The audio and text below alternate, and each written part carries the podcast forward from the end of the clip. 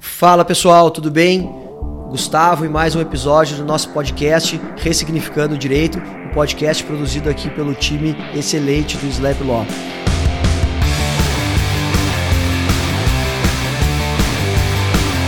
Hoje a gente tem uma convidada interna, a Heloísa, nossa head de digital de proteção de dados aqui do escritório, é quem tem conduzido mais de perto os projetos de adequação, toda essa conscientização dos nossos clientes, especialmente startups, empresas de tecnologia, como vocês sabem, no caminho, né, e no caminho nessa jornada de conformidade digital e conformidade com a LGPD. Então, Heloísa, muito obrigado por ter aceitado o nosso convite. Hoje o nosso papo, uh, papo LGPD, vamos colocar uma, uma hashtag. A ideia hoje é uhum. é falar sobre as fases da, da adequação. O que, consiste um plano mais básico, assim, claro, sem entrar em tanto detalhe, mas o que, que é o plano de adequação? Todo mundo fala adequação LGPD, adequação, adequação. O que, que é o plano? Como é que, o que, que consiste né, nesse trabalho? Então, vou te pedir para falar aí as fases e, e ir contando aos poucos o que, que cada uma, o que, que, consiste cada uma delas, e eu vou te perguntando caso vá, vá surgindo dúvidas ou alguma complementação que eu, que eu ache é importante fazer. Tá bem. Uh, Gustavo, tudo bem? Em primeiro lugar, agradeço pelo convite. É um prazer estar falando aqui no podcast do Slap, que é um podcast muito legal, com, com assuntos muito interessantes. E não poderia faltar LGPD, né? Que é um assunto totalmente. Uh, não moda, né? Porque, enfim, a gente tem, tem falado bastante disso, porque é, é muito recente a, a legislação e as, a gente vê as empresas muito preocupadas em entender um um pouco mais sobre o que consiste estar tá em conformidade com a LGPD, né?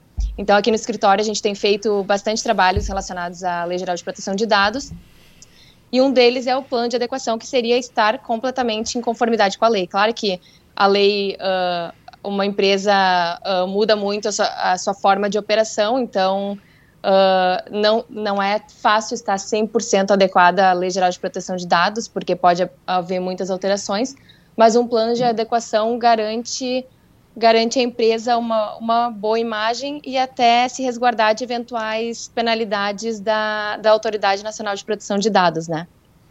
Exatamente. Então, falando mais sobre então falando sobre um pouco mais sobre o plano de adequação.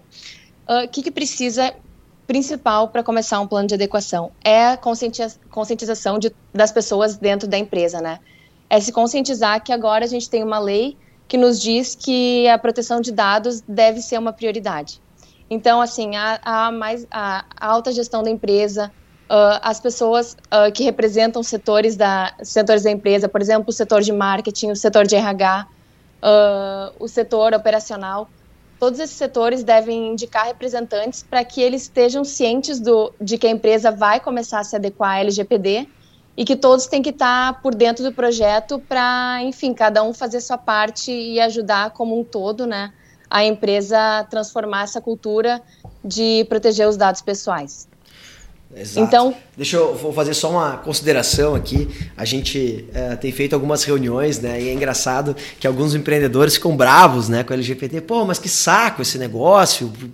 Não bastasse a dificuldade que é empreender, ainda tem que ficar cuidando dessa LGPD. Ah, a lei não vai pegar. Ah, isso é bobagem. Ou não, eu não tenho como estar tá adequado e vou pagar multa porque o que eu faço não não não pode. Então, tem muito disso, né? A gente precisa conscientizar, uh, precisa trazer à tona alguns tópicos, efetivamente, mas mostrar também que a lei não veio só. Não, não, ela não só atrapalha, tem, tem vantagens, né?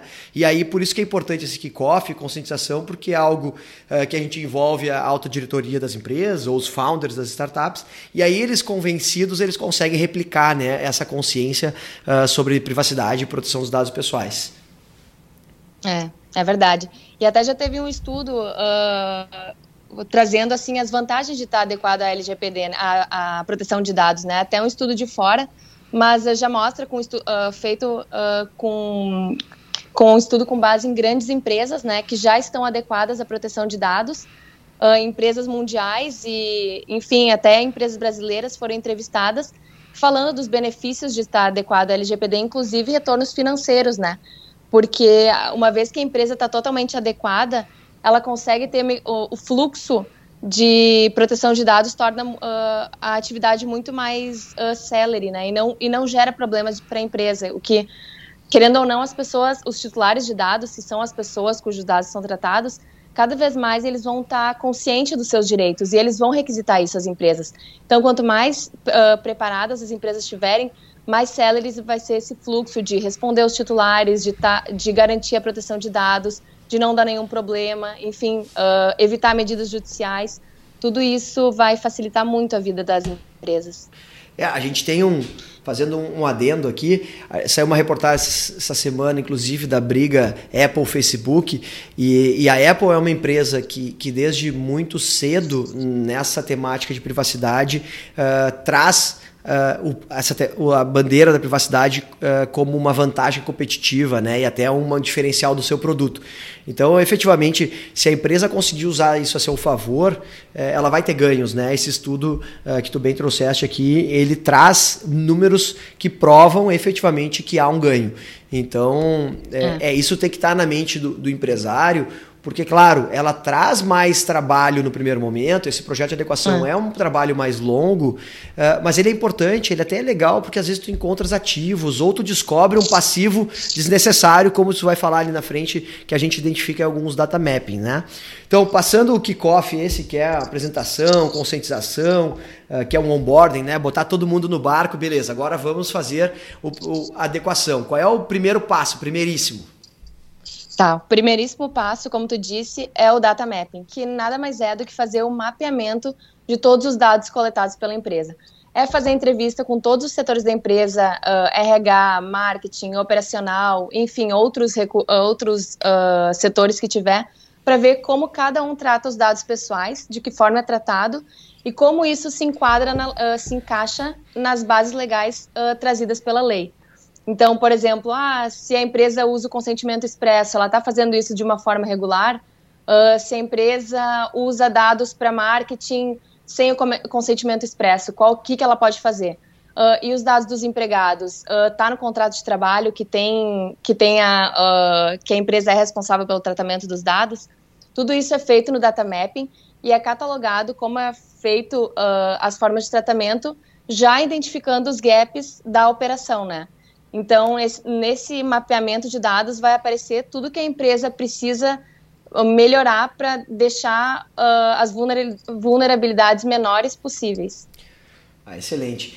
E já que a gente, a gente, nosso papel realmente aqui é compartilhar conteúdo e a gente não tem problema nenhum, eu vou te fazer uma pergunta que algumas pessoas têm uh, dúvidas. O que que efetivamente é o data mapping. Ele é um arquivo de um software, ele é uma planilha, ele é um, uma folha de papel normal, um ofício escrito à mão. Como é que, qual é a cara dele? Até para quem tá, pra, tem bastante estudante de direito que nos acompanha. É, quem, quem quiser imaginar assim, o que é um data mapping, tem como procurar na internet, mas, mas vamos, vamos uh, ter que explicar em áudio aqui, é um exercício novo para a gente, já que é um podcast. O que, que é esse documento? E aí a gente já vai passando para as fases seguintes. Então, uh, o data mapping uh, pode ser uma planilha de Excel, onde contenha as categorias dos dados pessoais e a partir das categorias se vai catalogando tudo que a lei exige que, que se faça a proteção adequada. Então, por exemplo, ah, o dado X, qual que é a base legal, uh, onde que é armazenado, se há transferência de dados, se há transferência internacional de dados, uh, se, é se é feito descarte de dados, uh, se é garantido acesso ao titular de dados, esses dados pessoais. Então, o data mapping é um documento, é uma planilha. Mas, claro, existe também muitos softwares que disponibilizam essa, a, a confecção de data mapping de uma forma, às vezes, muito mais inteligente, né? É, a depender do volume de, de, dados que a empresa tá, trata, dá para se optar por, uh, por alguns dos softwares que a gente, que a gente conhece por aí. Ah, legal.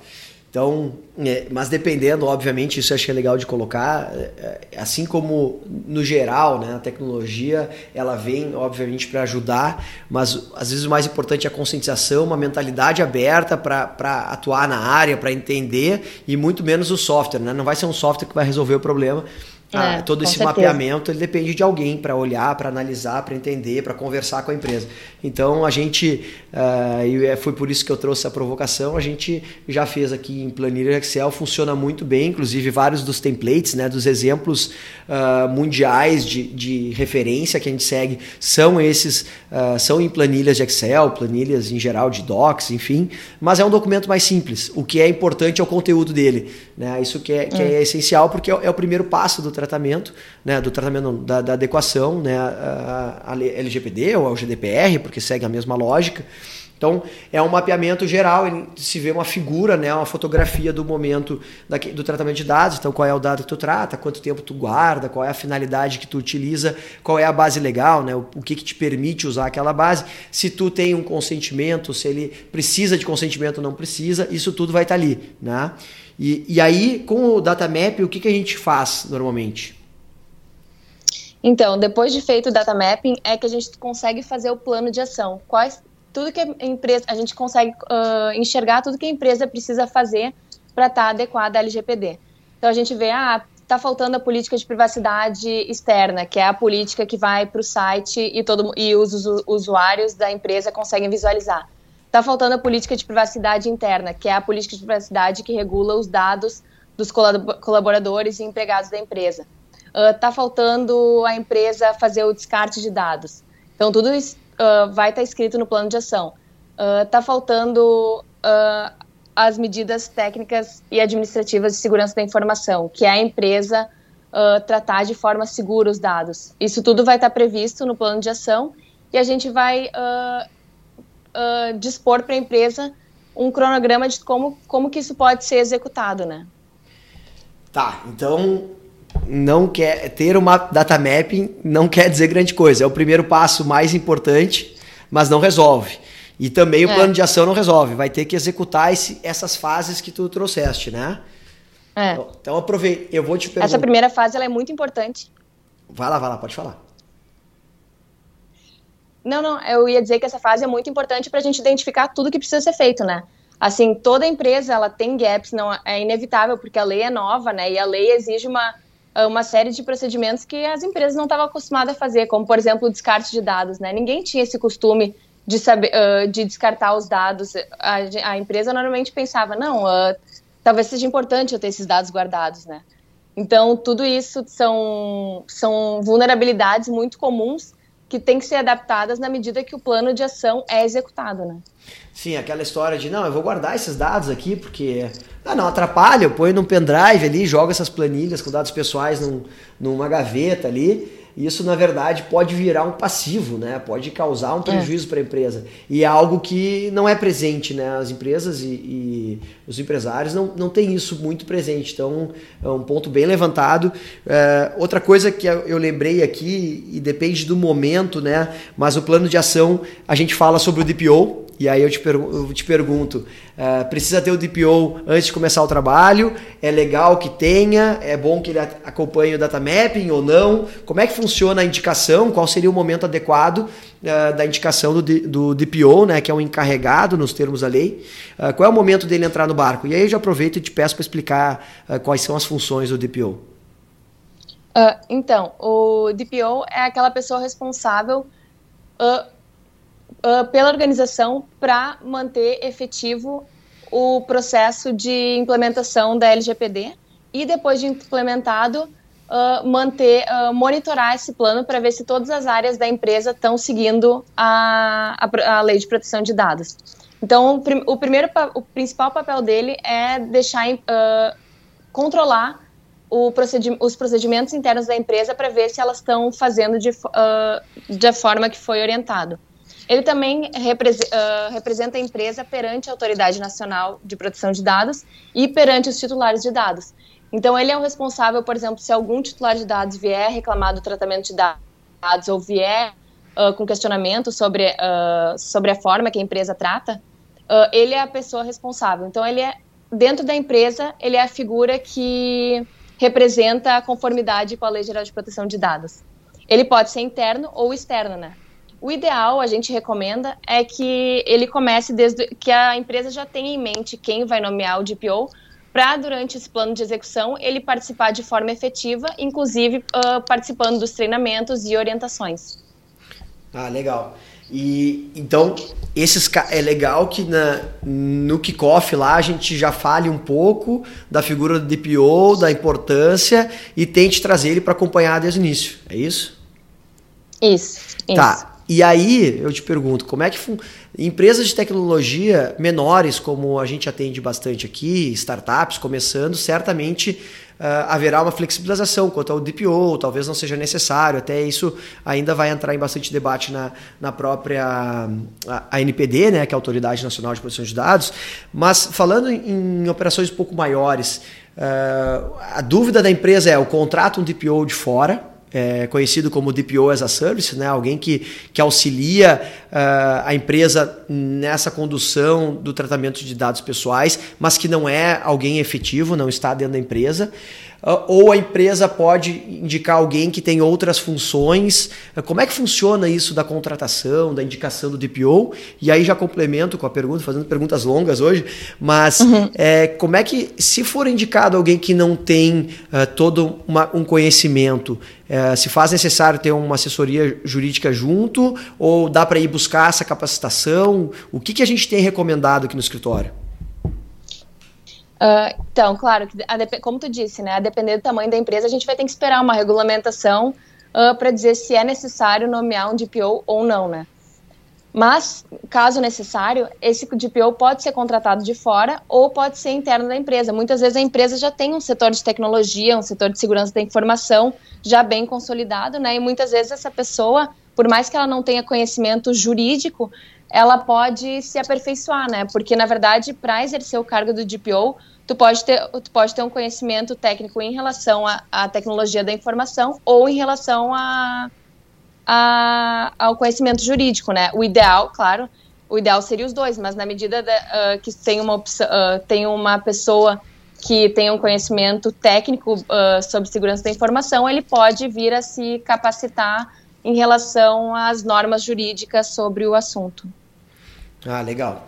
Tá, então, e, e se, o, se, se não tiver essa capacitação, isso pode ser um, um, dos itens do plano de ação, né? Criar uma rotina de, claro. de, de, de, capacitação, enfim.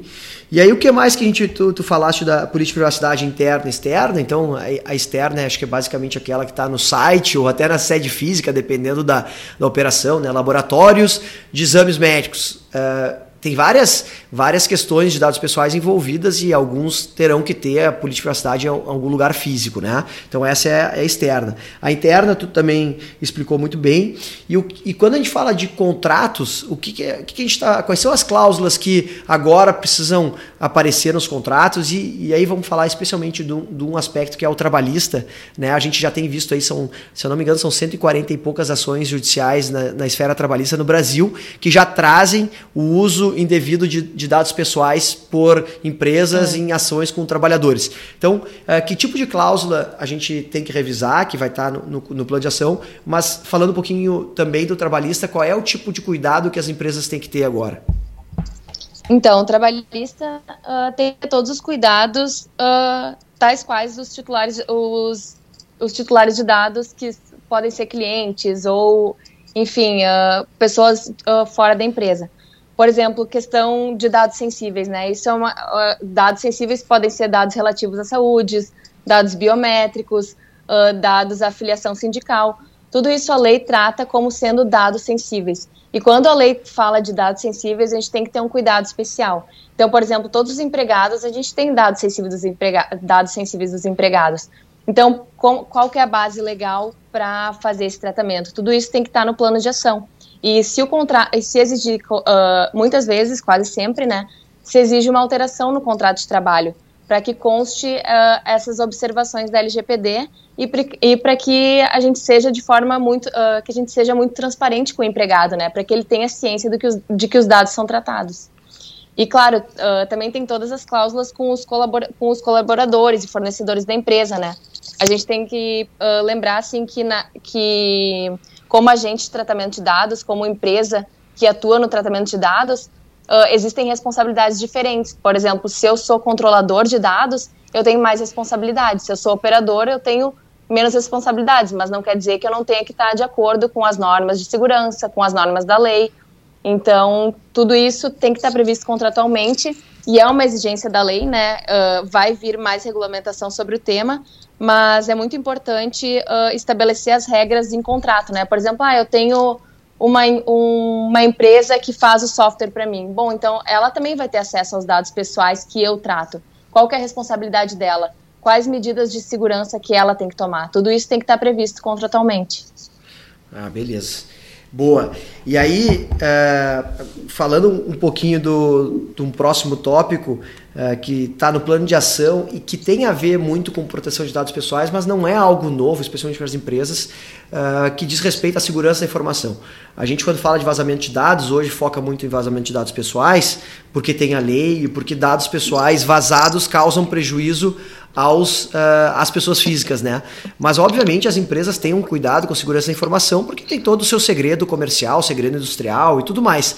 Mas, na nossa prática, a gente tem visto que às vezes tem algumas falhas, né? As pessoas uh, não têm esse cuidado todo, assim, tem uma certa uh, falta de atenção uh, para o cuidado com, os, com, a segurança da informação e que está dentro também a segurança da informação de dados pessoais. Então fala um pouquinho o que, que a gente recomenda, uh, pensando em operações que não são muito maduras, muito estruturadas, muito sofisticadas, o que, que a gente recomenda que se cuide na parte de segurança da informação? É, então, como tu disse, a segurança da informação ela vem, ela já existe há um tempo antes mesmo de se falar em proteção de dados pessoais, né? Mas ela tem um, um tópico bem, uh, um, um, capítulo bem importante na LGPD que trata sobre o tema.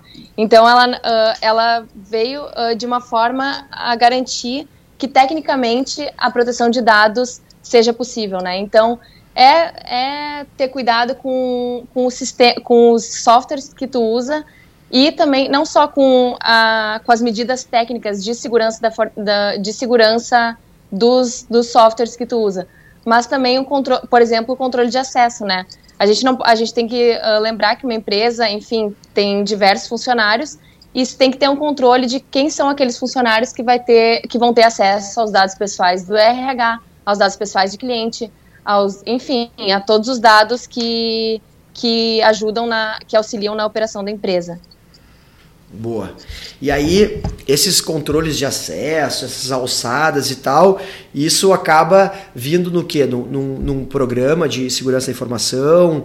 É, como é que se estrutura isso? Para quem não tem estruturado, o que, que, se faz? Contrata uma consultoria? Ou é, é, possível que, que só se tenha mais atenção, né? Trocar senhas regularmente?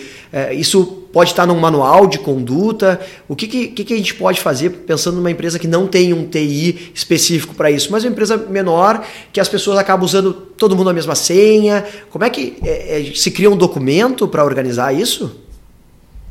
Então, o que a gente recomenda é sim uma, é uma consultoria uh, espe uh, específica em segurança da informação para que, junto com o jurídico, se possa elaborar uma política de segurança da informação. Tendo esse uh, fazendo a revisão de todo o procedimento técnico da empresa e, uma vez adequado, e tendo formalizado essa política segu da segurança da informação, todas as pessoas dentro da empresa vão estar aptas a seguir as, as novas regras, né? E, enfim, garantir que nenhum incidente de segurança possa vir a prejudicar a empresa. Claro, a gente não tem como garantir que, um, enfim, uma invasão de um hacker não vá não vá impedir o vazamento de dados, né? Mas com certeza implementando medidas técnicas e, e organizacionais facilita muito uh, e afasta o risco da empresa. Pô, legal. Então, para a gente finalizar aqui, Elo, foi super rica nossa nosso nosso papo. Eu queria perguntar a última, tem um, um, tema que é super complexo na verdade, porque ainda também depende de regulamentação. Ele é, é, tem, tem, tem saído estudos e, e, é uma, um tema que permite com que se flexibilizem algumas regras da, da, da LGPD, que é a base legal do legítimo interesse. É, é, um tema que a gente tem falado frequentemente, todo mundo tem muita dúvida porque não tem a regulamentação. Então, sendo objetivo, assim, uh, se a empresa optar pelo legítimo interesse, que a gente vai abordar em uma outra live, porque é uma live, um podcast, o que for, porque é um tema super extenso. Mas uh, em empresa, quem sabe o que, que é, em empresa adotando o, o, a base legal do legítimo interesse, o que mais ela precisa fazer e o que, que estaria recomendado no plano de ação? Uh, então, adotar a base legal do legítimo interesse. O legítimo interesse é uma base super interessante porque, num primeiro momento, parece que é a carta em branco da LGPD, né? Então, que adotando o legítimo interesse, tu não precisa gerenciar o consentimento, tu não precisa, enfim, tu, tu te libera de várias obrigações. Mas não é bem assim, né? O legítimo interesse é um tratamento bem.